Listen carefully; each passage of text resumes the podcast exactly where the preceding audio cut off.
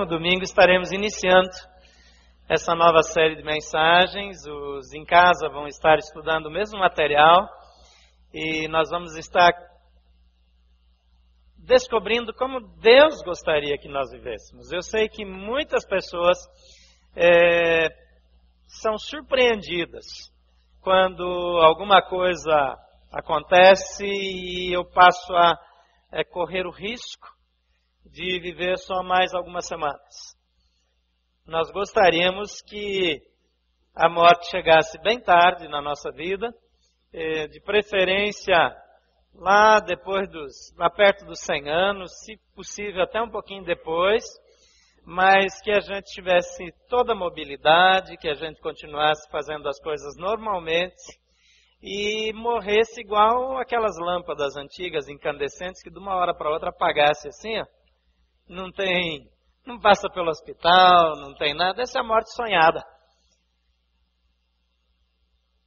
Mas a Bíblia diz que cada um dos dias da nossa vida, eles foram escritos antes de qualquer deles existir.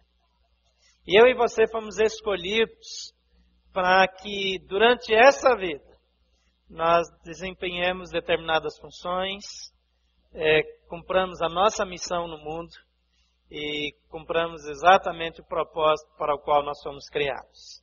30 dias para viver, para dedicarmos a vida inteira é, para uma causa muito maior do que apenas estar vivo.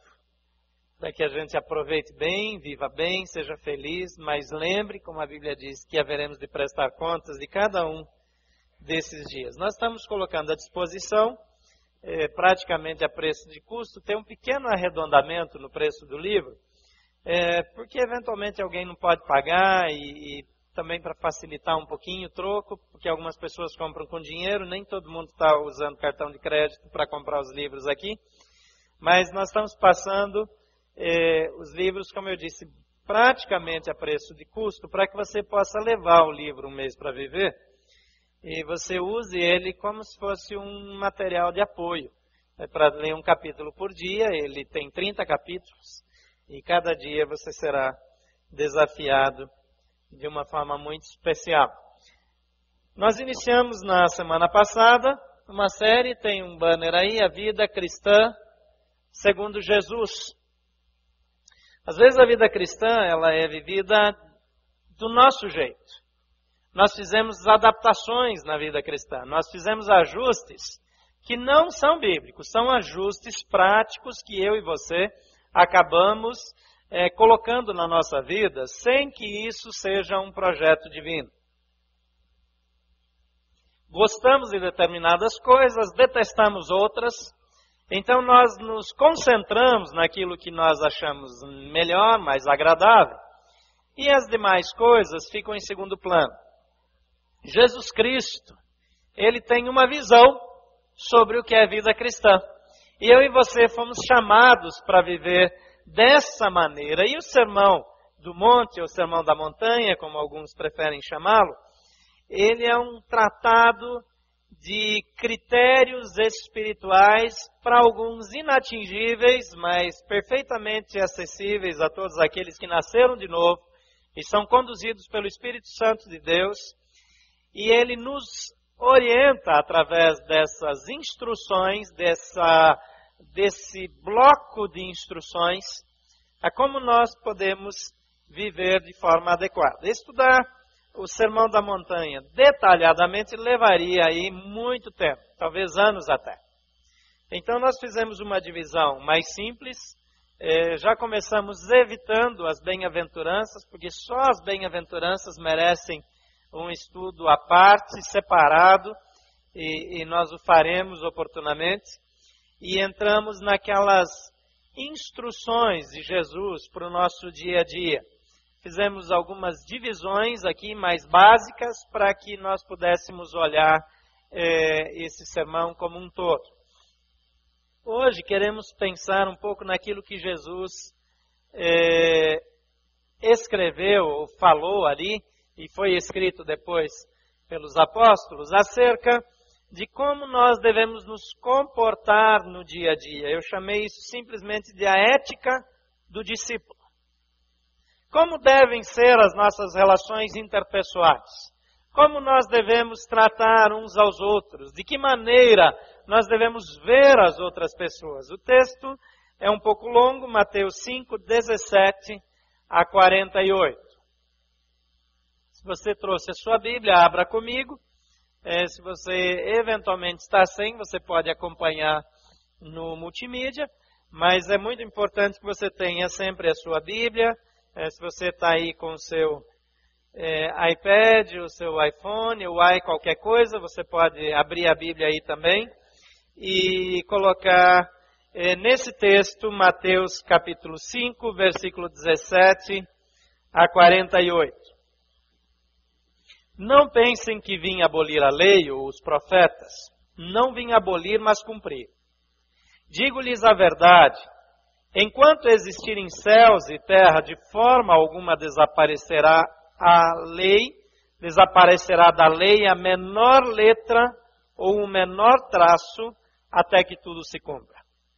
Todos aqueles, todo aquele que desobedecer a um desses mandamentos, ainda que dos menores, e ensinar os outros a fazerem o mesmo, será chamado menor no reino dos céus. Mas todo aquele que praticar e ensinar estes mandamentos será chamado grande no reino dos céus. Pois eu lhes digo que se a justiça de vocês não for muito superior à dos fariseus e mestres da lei, de modo nenhum entrarão no reino dos céus.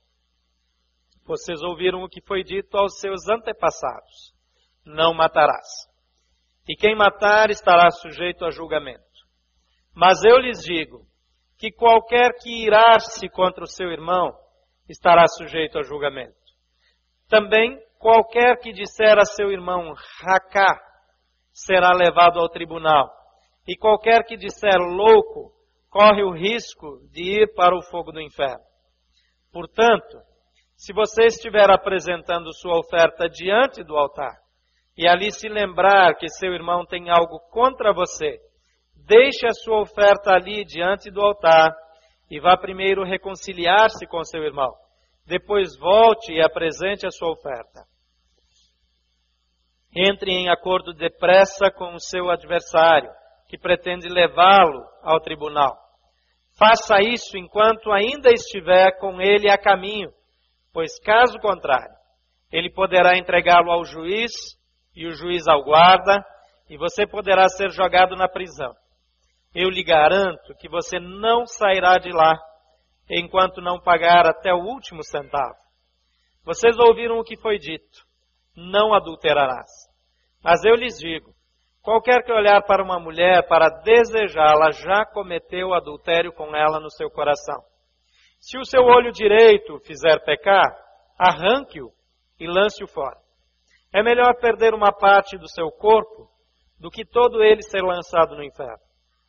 E se a sua mão direita o fizer pecar, corte-a e lance-a fora. É melhor perder uma parte do seu corpo do que ir todo ele para o inferno. Foi dito Aquele que se divorciar de sua mulher deverá dar-lhe certidão de divórcio. Mas eu lhe digo, eu lhes digo, que todo aquele que se divorciar de sua mulher, exceto por imoralidade sexual, faz que ela se torne adúltera. E quem se casar com a mulher divorciada estará cometendo adultério. Vocês também ouviram o que foi dito aos seus antepassados: não jure falsamente mas cumpra os juramentos que você fez diante do Senhor. Mas eu lhes digo: não jurem de forma alguma, nem pelo céu, porque é o trono de Deus, nem pela terra, porque é o estrado dos seus pés, nem por Jerusalém, porque é a cidade do grande rei. E não jure pela sua cabeça, pois você não pode tornar branco ou preto nem um fio de cabelo. Seja o seu sim, sim, e o seu não, não e o que passar disso vem do maligno. Vocês ouviram o que foi dito: olho por olho, dente por dente. Mas eu lhes digo: não resistam ao perverso. Se alguém o ferir na face direita, ofereça-lhe também a outra. E se alguém quiser processá-lo e tirar-lhe a túnica, deixe que leve também a capa. Se alguém o forçar a caminhar com ele uma milha, vá com ele duas. Dê a quem lhe pede e não volte as costas àquele que deseja pedir-lhe algo emprestado. Vocês ouviram o que foi dito. Ame o seu próximo e odeie o seu inimigo. Mas eu lhes digo: amem os seus inimigos e orem por aqueles que os perseguem, para que vocês venham a ser filhos de seu Pai que está nos céus, porque ele faz raiar o sol, o seu sol, sobre maus e bons, e derrama chuva sobre justos e injustos. Se vocês amarem aquele que os ama, que recompensa receberão? Até os publicanos fazem isso. E se vocês saudarem apenas os seus irmãos, o que estarão fazendo demais? Até os pagãos fazem isso. Portanto, sejam perfeitos, como perfeito é o Pai celestial de vocês. Vamos orar mais uma vez. Pai querido, toma liberdade entre nós. Trata conosco conforme o teu querer. Manifesta sobre nós e entre nós a tua graça. Ensina-nos conforme o que o Senhor espera de nós e nos dá a graça para vivermos exatamente da maneira que o Senhor deseja que vivamos. Toma total liberdade entre nós e fala conosco, em nome de Jesus. Amém. É interessante que esse texto longo, sim, mas é um texto muito prático. Jesus, em síntese, está dizendo: a justiça da lei é pouco para vocês. Alguns cristãos, eles transformaram essa crença na graça de Deus numa mera declaração de total liberdade. É como se agora que nós vivemos na graça e não na lei, tudo que o Velho Testamento diz não é mais palavra de Deus. Tem gente que acredita realmente que o Velho Testamento é só uma história para a gente contar para as crianças dormirem, mas que a única coisa que vale é o Novo Testamento e o resto não tem mais valor. Bem, se fosse assim, não estaria registrado. A Bíblia diz que toda a Escritura é divinamente inspirada e proveitosa para ensino, para correção, para instrução em justiça, para que o homem de Deus seja perfeito. Deus quer o seu crescimento espiritual, o seu aperfeiçoamento. Deus deseja que eu e você sejamos dia a dia mais parecidos com Jesus. Isso não está querendo dizer que nós vamos cumprir a lei do Velho Testamento da maneira como ela foi escrita para os judeus. Mas isso também não significa dizer que ela perdeu o valor. A lei, ela continua valendo. O discípulo de Jesus, o verdadeiro discípulo de Jesus, se você tem um esboço como esse, você pode usá-lo agora se desejar. Ele cumpre a lei em Jesus. O que é que significa isso? Primeiro que Jesus cumpriu a lei. E quando eu me conecto com Jesus, eu cumpri a lei por meio dele. Ele pagou o preço, ele cumpriu todos os pré-requisitos da lei para que houvesse comunhão com o Pai. E agora eu me conectei com Jesus Cristo no dia que eu recebi a Jesus como Senhor e Salvador da minha vida. E a partir desse dia eu também cumpri a lei. Não é que a lei perdeu valor, que ela caducou, que ela não tem mais é, é, nenhuma utilidade. Ela continua tendo princípios que revelam Deus. Ela continua falando verdades, das quais as expectativas de Deus é, é, se manifestam. No entanto, essa lei ela foi cumprida de forma perfeita em Jesus porque eu sou imperfeito. Mas uma vez dito isso, não significa que eu posso fazer o que eu bem entendo da minha vida e está tudo certo. Jesus diz aqui: não pensem que eu vim abolir a lei ou os profetas mas eu vim cumprir essa lei.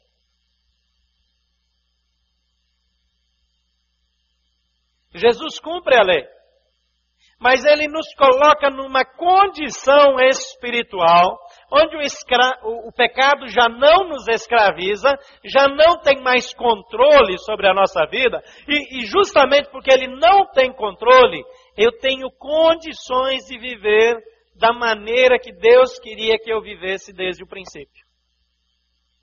De uma certa maneira, Jesus me habilita a ter uma vida reta e santa.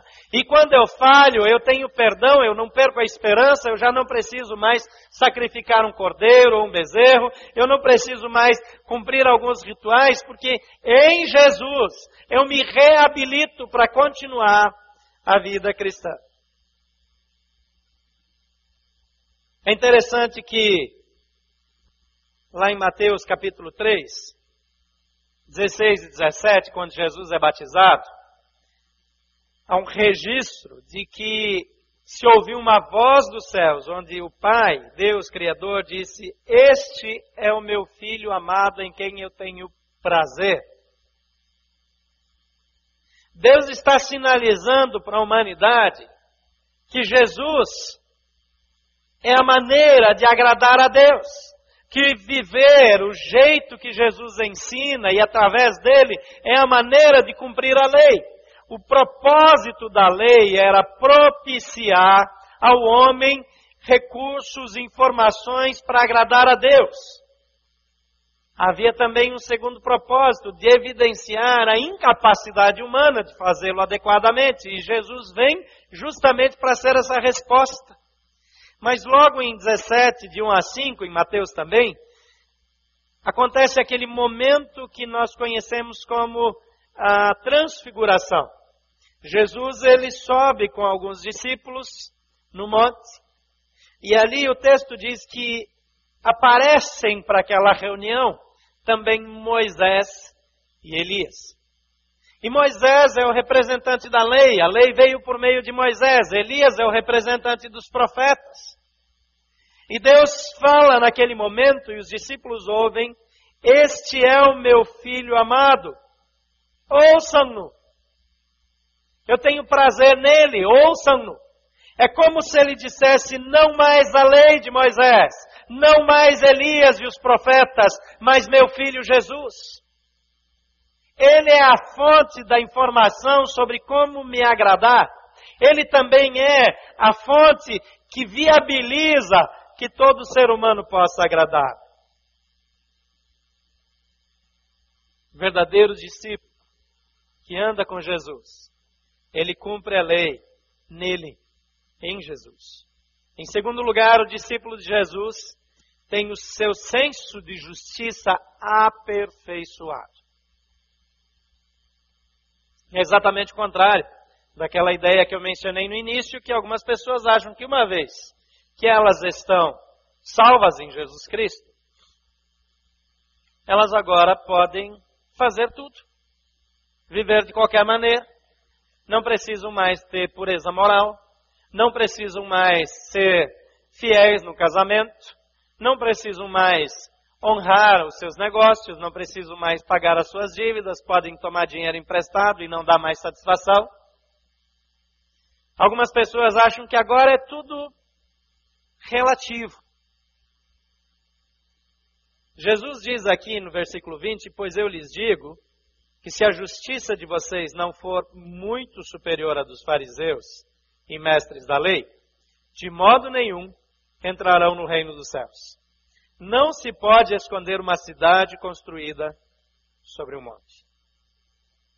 Se a vossa justiça, ou se a justiça de vocês, não for muito superior, não é um pouco superior, muito superior.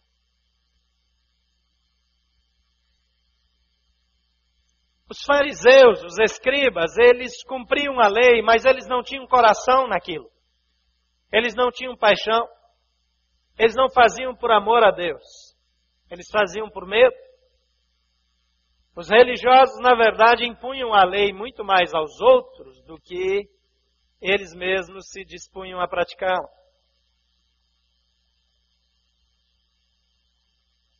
Jesus critica a maneira como eles davam o dízimo, ele diz: vocês são radicais em dar o dízimo, e dão dízimo sobre o endro, a hortelã, o cominho. Eles dão um dízimo de coisas tão pequenas, mas vocês não cumprem a lei no que diz respeito ao amor, à justiça, Vocês ignoram outras coisas importantes. E ele diz: vocês deviam ser detalhistas nessa questão do dízimo, ok. Mas não deveriam omitir aquelas outras. Alguns cristãos hoje eles dizem que no tempo da graça não tem dízimo, porque o dízimo, por exemplo, era uma coisa do Velho Testamento, uma coisa da época da lei. Só dizer isso já é uma declaração de desconhecimento do que a Bíblia diz. O dízimo não começou na lei. Abraão deu dízimo, entregou dízimo a Melquisedeque antes de existir a lei, antes da lei surgir.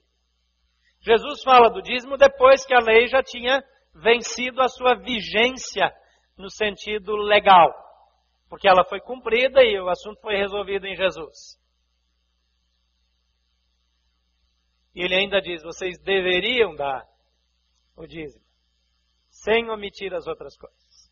E ele diz aqui: a vossa justiça precisa exceder.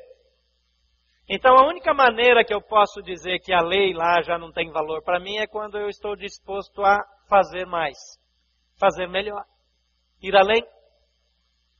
Isso vale para todas as coisas, em especial aqui para a prática do amor a maneira como eu trato o próximo. O discípulo de Jesus, ele tem o senso de justiça não como aquele senso de justiça judeu farisaico, mas um senso de justiça aperfeiçoado. Eu não quero apenas cumprir o que a lei diz. Eu quero fazer isso com amor. Eu quero fazer isso por opção. Eu quero fazer isso com alegria. Eu quero ir além.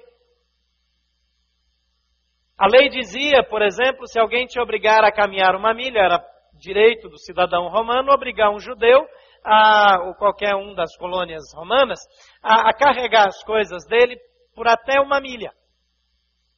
Ele tinha um direito, ele estava carregando um fardo, então ele escolhia um judeu aleatoriamente e dizia: Olha, você leva isso aqui para mim. Então ele tinha o direito legal de obrigá-lo a fazer isso até por uma milha. E Jesus disse: Se alguém te obrigar, a caminhar com ele uma milha, vai duas. Vai além. Não cumpre apenas a lei, vai além. Quais são as coisas que nós hoje em dia é, não queremos mais cumprir da lei? Não precisamos cumpri-la, devemos ir além. Faça o dobro. Vai mais longe. Eu disse: se alguém oferecer, se alguém te esbofetear na face direita, oferece também à esquerda. Não é uma provocação. Tem aqueles ajustes, conta a história do rapaz lá do sertão, que tinha acabado de se converter, ele era muito violento, matador, assassino, né?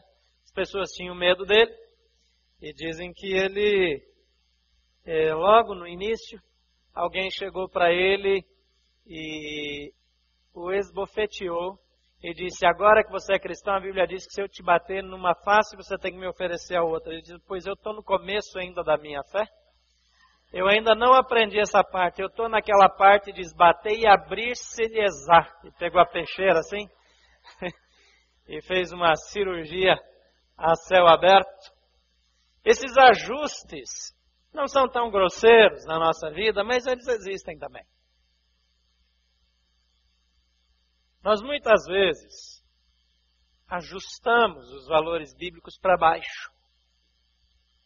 Nós gostamos de ajustá-los para cima quando se trata do próximo, da outra pessoa.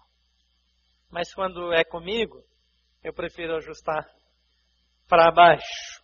Terceiro lugar, discípulo investe nos relacionamentos interpessoais. Você investe nas pessoas? Quanto tempo você gasta com as pessoas com as quais você não tem nenhum compromisso muito sério? Você se importa com aquelas pessoas lá no, no sinal de trânsito, lá no farol, lá no semáforo, que estão pedindo ajuda? Você se importa com aquela pessoa meio esquisita que chega perto de você na igreja e, e começa a fazer perguntas inadequadas? aquela pessoa cujo assunto nunca termina. Às vezes você está louco depressa, quer ir embora logo, demorou demais o culto, o pastor se empolgou e você está querendo ir para casa, arrumar as coisas, almoçar logo, tirar aquela soneca da tarde, acordar antes do futebol e a pessoa não para de falar. E você fica impressionado que não dá cãibra naquele músculo que se movimenta naquela velocidade incomum.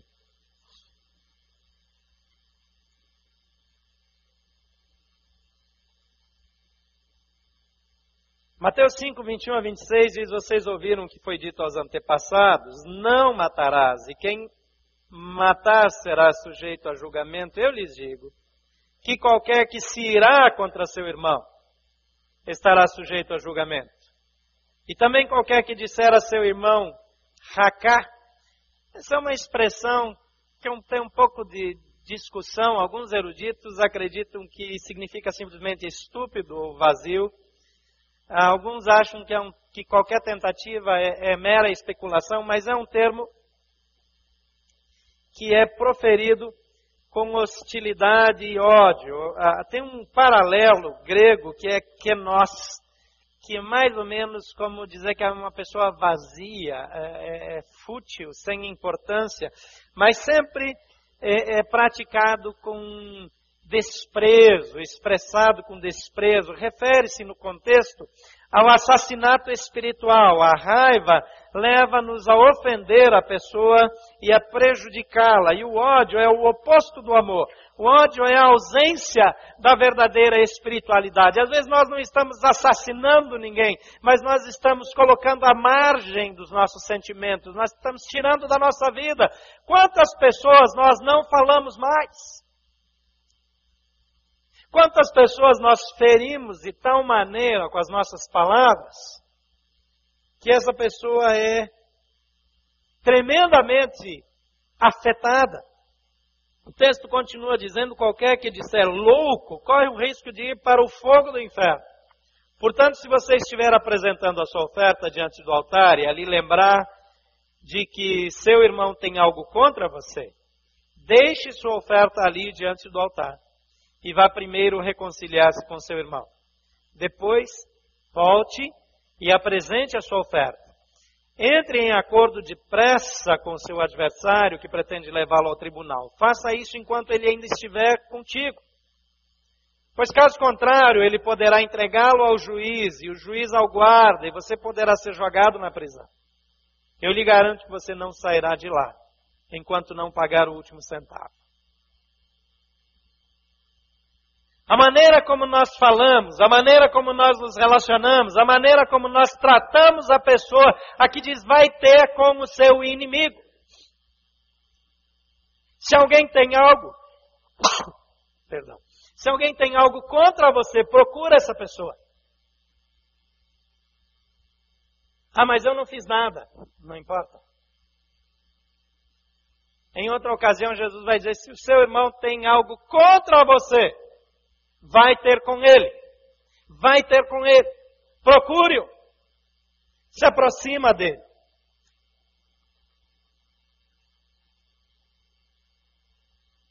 Mateus capítulo 12, versículo 36, é aquele texto que diz que de toda palavra frívola, de tudo que nós vivermos, teremos que prestar contas. Tudo que nós falarmos na nossa vida, Agora já pensou prestar contas de todas as palavras que você falou? Eu nem lembro o que eu falei ontem.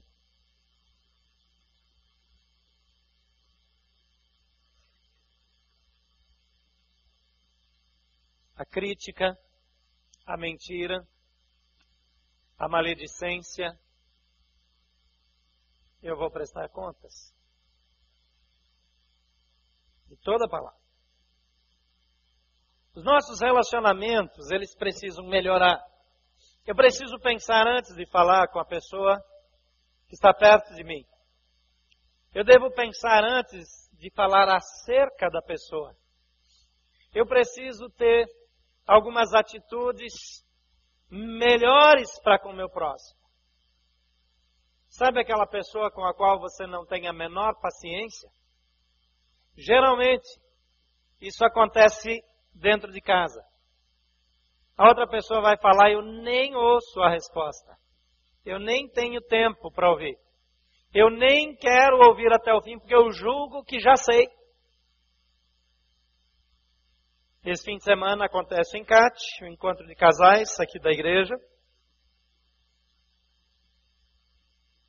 Muito do que está sendo compartilhado com os casais diz respeito à comunicação.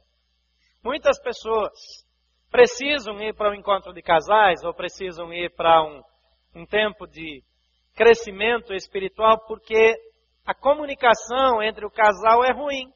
Porque o excesso de intimidade acaba dando liberdade demais e promovendo desrespeito. Eu e você precisamos tratar a outra pessoa da melhor maneira, porque Jesus se importou tanto com ela que morreu na cruz por causa dela. E você acha que pode tratar mal alguém por quem Jesus morreu? Se Jesus esteve disposto a dar a sua vida por aquela pessoa, por que você supõe que tem o direito de falar o que quer? De tratá-la de qualquer maneira? De dizer qualquer coisa sem pensar? Ou de falar mal dela? E, e talvez até mentiras acerca dela? Precisamos melhorar e investir nos nossos relacionamentos. Em quarto lugar, as intenções do discípulo são purificadas. Mateus 5, 27 a 30 diz: Vocês ouviram o que foi dito, não adulterarás. Eu, porém, lhes digo: qualquer que olhar para uma mulher para desejá-la, já cometeu adultério com ela no seu coração. Se o seu olho direito fizer pecar, arranque-o e lance-o para fora. É melhor perder uma parte do seu corpo do que ser todo ele lançado no inferno. Se a sua mão direita o fizer pecar, corte-a e lance-a fora é melhor perder uma parte do corpo do que ir todo ele para o inferno. É interessante o que Jesus está dizendo aqui. Ele está dizendo que homem nenhum tem o direito de ter intimidade com uma mulher que não seja sua esposa legítima, com a qual ele se casou. Não existe nenhuma desculpa. Mas nós criamos artimanhas, argumentos que são diabólicos. Eu não tenho direito de ter nenhum nível de intimidade com outra mulher que não seja minha esposa. E você, mulher, não tem o direito de ter nenhum nível de intimidade com nenhum homem que não seja seu marido. Se você não dá conta, então se case. E se é casado, toma vergonha na cara. Porque eu não tenho direito de fazê-lo. É pecado contra Deus e contra o corpo de Cristo. Agora, hoje em dia, nós fazemos vista grossa, nós fazemos de conta que existem algumas situações em que isso é tolerável. Se a nossa justiça não exceder em muito a dos escribas e fariseus. O que tem de casal de namorados na safadeza dentro da igreja é uma pouca vergonha generalizada. E a gente finge que está tudo bem, a gente finge que não vê, que não percebe, eles fingem que não fazem nada errado. Para onde nós vamos? Aqui a Bíblia está falando que isso é desprezo por aquilo que Jesus fez. Jesus está falando de ser réu do fogo do inferno. Não pense que essa brincadeira não dá em nada. A Bíblia não diz isso. Eu preciso ser sério na minha vida espiritual. Nada te impede, ninguém te impede de se casar. Mas enquanto não, você precisa ser santo. E precisa promover a santidade do namorado, da namorada. O casado, então, antigamente estava sujeito a apedrejamento. Aqui ele fala corte e lance fora. Deixa eu falar uma coisa para você. Se você está num emprego que você não pode ser justo e reto diante de Deus, saia dele. Ah, mas eu passei num concurso, eu ralei tanto. É melhor você precisar de um sacolão da igreja para comer no fim do mês. do que viver em pecado. É isso que a Bíblia está dizendo. Arranca e joga para longe de você. É melhor que você precise vender a sua casa, o seu carro e pagar aluguel, do que andar em pecado. Se você não dá conta de lidar com a secretária, demita ela. Se você não tem poder para demiti-la, peça a demissão, que isso você pode fazer. Não se exponha, é o que Jesus está dizendo. Seja radical na santidade. Seja radical nas medidas. Mude de cidade. Amigo meu, muito querido, fiz o casamento dele. Ele começou a ter problemas no casamento e depois ele começou a se envolver com uma, uma outra pessoa, que não a sua esposa. E ele foi até onde eu estava e nós conversamos. Eu falei: larga tudo, sai da sua cidade. E a essa altura a esposa já sabia, eu falei com a esposa também. Eu falei: olha, a Bíblia diz que nós precisamos ser radicais nessas coisas. Vem para cá, vem para cá que nós vamos cuidar de vocês. A gente vai arrumar emprego, vai cuidar da vida de vocês, vocês vão começar de novo. Mas a esposa não quis. Porque ele perderia o emprego, ela perderia o emprego e, e teria um custo muito alto. Mas alguns meses depois eles estavam separados. A falta de atitude, de santidade, de seriedade com as coisas de Deus compromete o nosso futuro, a nossa vida espiritual e, segundo Jesus, até mesmo a nossa salvação. Eu não sei o que é que você pensa disso, mas entre você e Jesus eu fico com o que Jesus fala. Muitos cristãos estão brincando de cristianismo. Se você tem que estar envolvido em questões de propina, fique desempregado. Começa de novo, faz um novo concurso, mas sai desse lugar. Se você tem um namoro e você não consegue ser santa nesse namoro, você não consegue ser santo nesse namoro, termina esse negócio porque não vem de Deus. É coisa do diabo na sua vida, larga e sai fora. Se a amizade com outro casal está começando a ter insinuações, rompa com essa amizade. Sai de perto. Cristianismo não é para qualquer um é para quem quer levar Jesus Cristo a sério. Então assume logo que você não é de Jesus e sai fora. Jesus fala para aquela igreja morna de Laodiceia que eu estou a ponto de te vomitar da minha boca. Talvez você esteja, Jesus esteja até aqui com você. Já está pronto para te vomitar por falta de compromisso, falta de seriedade. Toda hora é um cristão namorando com não cristão? Por que essa leviandade espiritual? Por que, que adultério espiritual pode e físico não pode? Deus diz que é não. Ah, mas ora por mim, eu não oro, porque se você está fazendo isso, você não se importa com a opinião de Deus. Se você não se importa com a opinião de Deus, seja honesto, diga, eu não estou nem aí para o que Deus pensa. Eu vou fazer do meu jeito. Se vai fazer do seu jeito, faz e sai do caminho. Tem uma expressão meio grosseira lá no Rio Grande do Sul que diz: ou trotei ou sai da estrada. Em quinto lugar, casamento do discípulo é indissolúvel. Mateus 5, 31 32 diz: Foi dito: aquele que se divorciar da sua mulher deverá dar-lhe certidão de divórcio. Mas eu lhe digo: todo aquele que se divorciar da sua mulher, exceto por imoralidade. Ou seja, ele está falando da mulher que está tudo certo. Aquele que se divorciar da mulher, que não errou, que não adulterou, que não fez nada errado, ele faz com que ela se torne adúltera. E aquele que se casar com ela é adúltero também. É ruim pensar assim, não é? Foi Jesus que falou. É autoexplicativo, não tenho nada para dizer sobre isso. Em sexto lugar, a palavra do discípulo é verdadeiramente confiável. Se ele fala, ele faz. Se ele se compromete, ele cumpre. Se ele assume o compromisso, ele honra. Se ele diz que vai chegar a sete, ele chega a sete, não sete cinco. E se ele tiver problema no trânsito, ele vai ligar antes, porque olha, tá, fechou a ponte, não posso passar. Mas ele é honrado. É sério. Vocês também ouviram, 33 a 37, o que foi dito aos seus antepassados. Não jure falsamente, mas cumpra os juramentos que você fez diante do Senhor. Mas eu lhes digo: não jurem de forma alguma, nem pelo céu, porque é trono de Deus, nem pela terra, porque é o estrado dos seus pés, nem por Jerusalém, etc. Depois 36, 37 diz: seja o seu sim, sim, e o seu não, não. E o que passar disso vem de quem? Em outras palavras, vem do diabo.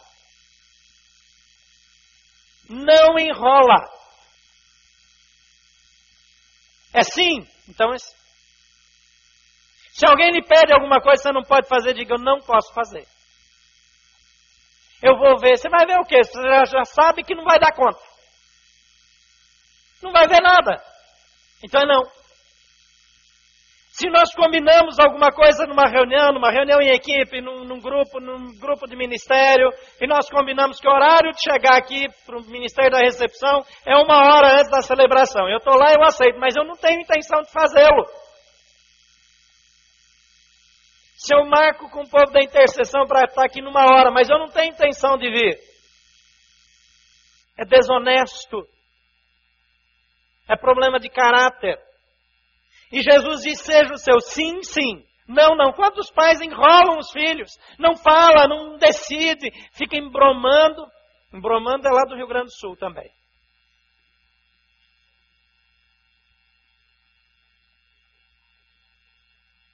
Seja o seu sim, sim. E não, não. Desce do muro. Desce do muro. Tem cristão que não veste a camisa. Essa expressão de ficar em cima do muro está meio antiga.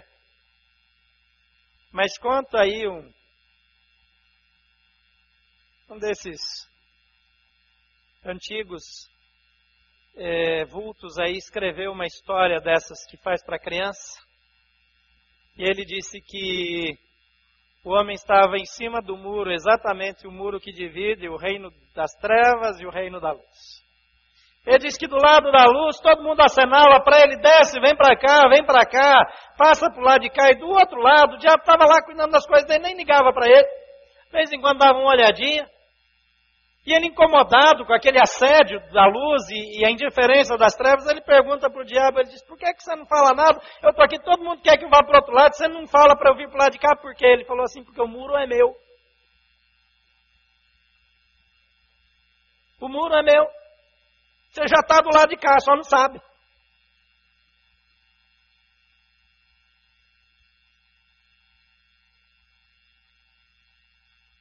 Quem não joga no time de Deus, joga no time do diabo.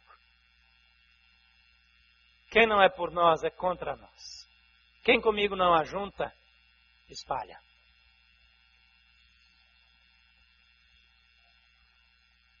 Em sétimo e último lugar, o discípulo ama a Deus e ao próximo, mesmo em detrimento do seu direito pessoal. Olho por olho, dente por dente. Versículo 38. É isso que vocês ouviram. Mas eu lhes digo: não resistam ao perverso. Se alguém lhe ferir na face direita, ofereça também a outra. Vocês conhecem o texto? Ame o seu próximo, dizia a lei, odeie o seu inimigo. E aqui diz Jesus: amem os seus inimigos e orem por aqueles que os perseguem. Às vezes eu digo, é meu direito. Jesus disse: se vocês amarem aqueles que os amam, que recompensa terão? Se eu saio no domingo e fico só no meu grupinho, se eu só converso com as pessoas que eu gosto, que me agradam, qual a diferença?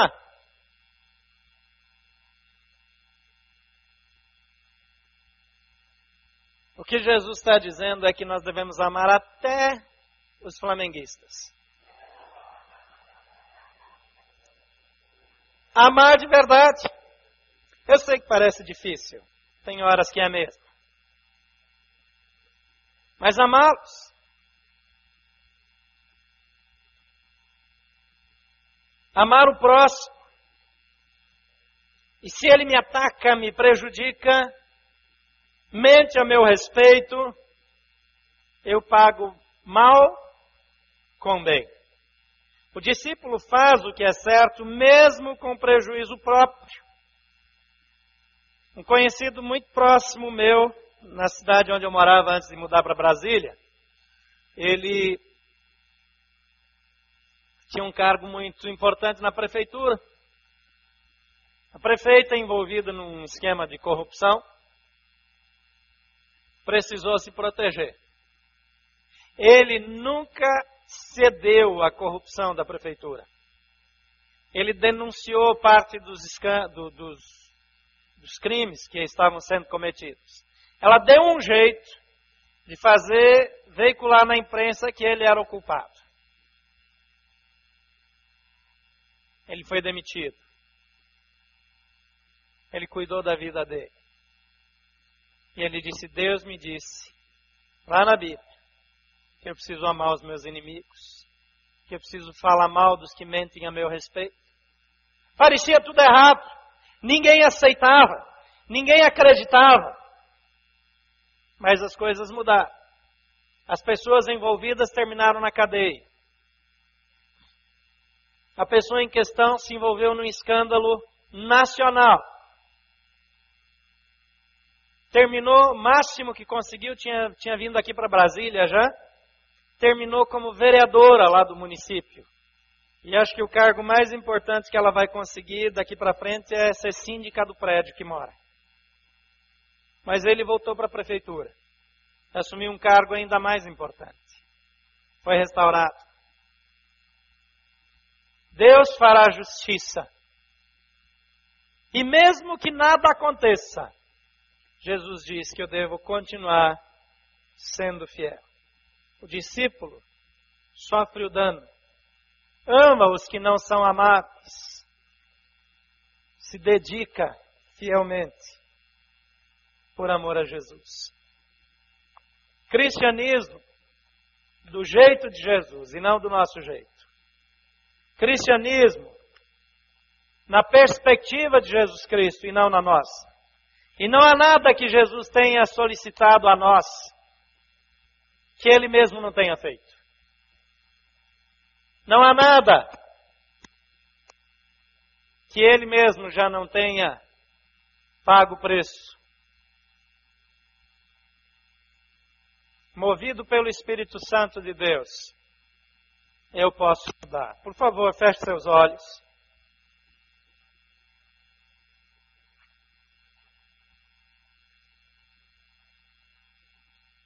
Em Jesus, eu e você podemos cumprir a lei,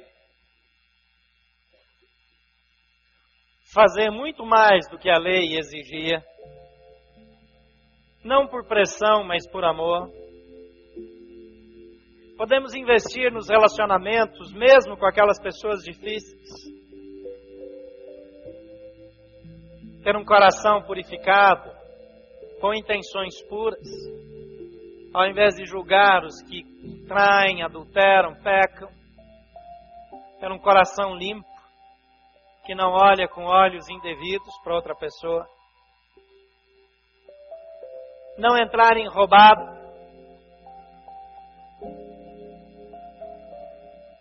não acreditar nas mentiras do diabo, que aquele é o único jeito. Por Jesus Cristo, nós nos tornamos cada vez mais confiáveis, que a nossa palavra vai ser cumprida, nossos compromissos honrados. E por amor a Jesus, estamos dispostos até mesmo a ter perdas, prejuízos claros, sofrer injustiças. Mas Ele nos dará alegria que excede a todo entendimento. Ele nos dará uma vida incomparável. Ele fará de nós pessoas de honra, notáveis, nos quais os outros podem confiar. Pai querido, torna-nos discípulos segundo o teu coração. Que Jesus Cristo seja a referência da nossa vida. Que as verdades do Evangelho sejam as nossas verdades. Possamos viver a cada dia os verdadeiros valores do reino de Deus. Tem misericórdia de nós e nos abençoa. Em nome de Jesus. Amém.